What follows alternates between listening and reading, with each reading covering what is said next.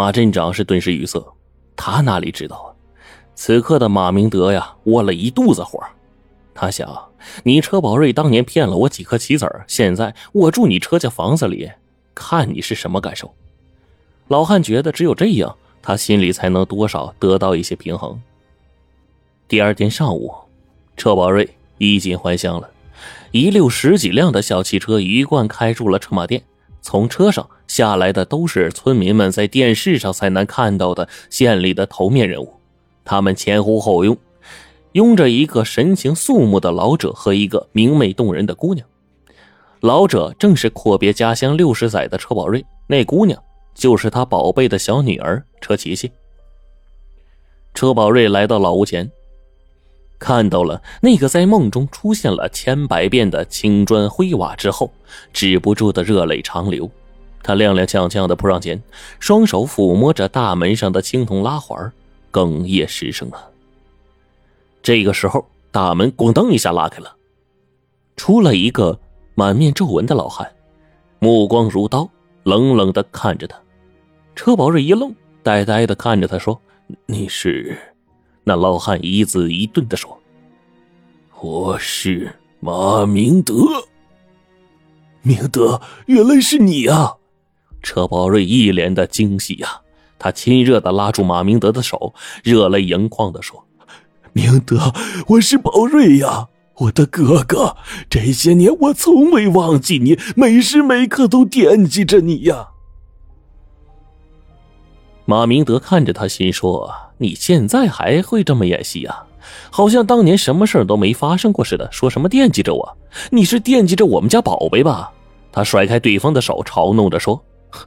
车宝瑞，谢谢你惦记啊！我可从来没忘记过你。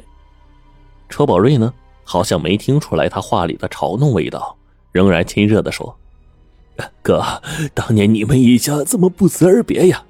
你们搬走后啊，我哭了好几天呢，四处打听你们，可是一丁点消息都打听不到哎。”马明德呀，见他仍是揣着明白装糊涂，就低声说。车宝瑞啊，你别装了啊！你别以为我不知道你这次回来想干什么，跟当年一样，你是为了我家中那副玉旗来的吧？听他这么说，车宝瑞面色一变，干笑两声：“ 哥呀，真人面前不说假话。这次呢，回来我的确有两个目的，一个是啊，在家乡投资建厂，为家乡发展尽绵薄之力；第二呢，就是为了这副玉旗。”哥哥，咱们进屋详细说吧。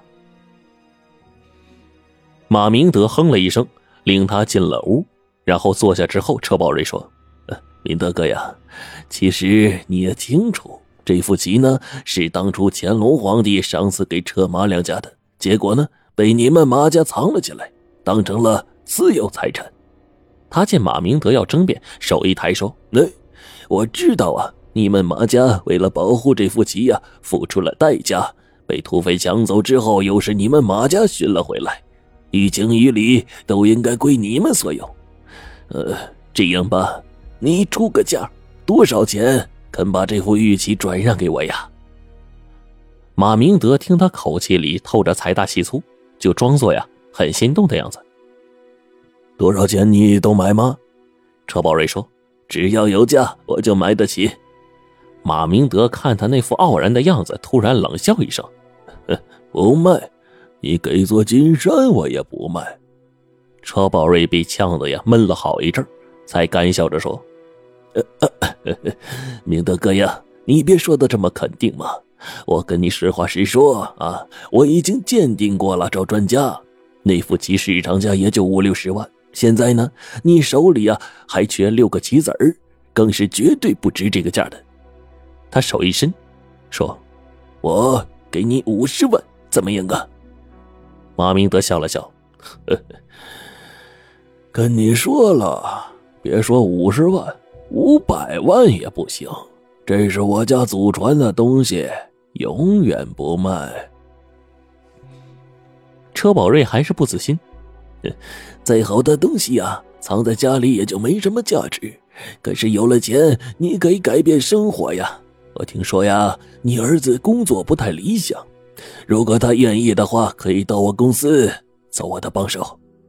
听了这话，马明德不由得心中一动，心想：儿子如果能够回到自己身边工作，那最好不过了。可是想起了马家世世代代为了保护玉琪做出的牺牲，他站起来打断对方：“甭说了，你就是说破天也没用。我儿子的工作不用你操心，我对我现在日子挺满足的，你也甭操心了，回吧。”见他逐客了，车宝瑞只得站起来，悻悻地说：“我希望你再考虑一下，如果你肯转让，随时给我打电话。”说完，将一个名片放在了桌子上。等车宝瑞走出门，马明德看了一下那个名片，鼻子里哼了一声，然后把名片撕了个粉碎。车宝瑞回到宾馆，一个人坐在沙发上，拿出了一个密码箱，取出来一颗棋子，正是玉棋里的黑车。他把玩着这个车，然后呢，心里一阵兴奋，又一阵怅然呐。车宝瑞这次回大陆做生意倒是其次，对这副玉旗却是志在必得。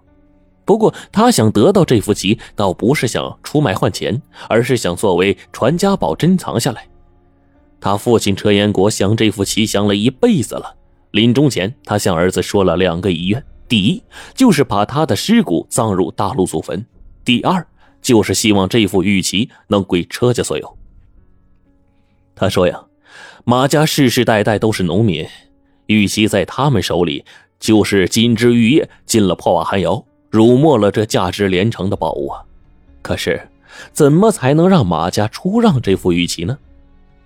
车宝瑞正在沉思着呢，女儿琪琪敲门进来。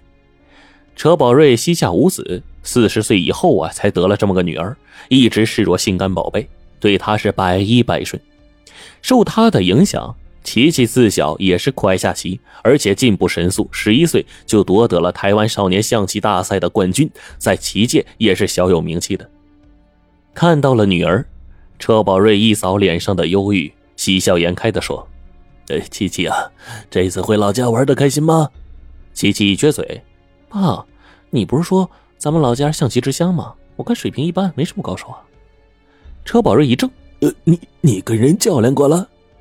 宾馆旁边有个象棋馆，刚才我进去看了一下，下棋的人倒是不少，不过呢，水平都不怎么地。车宝瑞呢，哈哈一笑：“ 琪琪呀，你这才看几个下棋的呀？告诉你吧，这里民间藏龙卧虎，象棋高手有的是。不说别人，就说我们在老屋看到的那老头，就有两下子。”琪琪问：“你说马伯伯吧，爸爸？”他的棋跟你相比，谁更厉害呀？车宝瑞沉思了一下，说：“嗯，当年呢，我们是不相上下的。不过呢，现在呀，肯定是他高一些。爸爸这些年忙于生意，无暇下棋啊，这棋艺呢，自然是不进则退。你马伯伯正好相反，棋艺从未扔下过。”琪琪一听，就跃跃欲试的说：“哎，那我倒要找个机会跟他下上一盘。”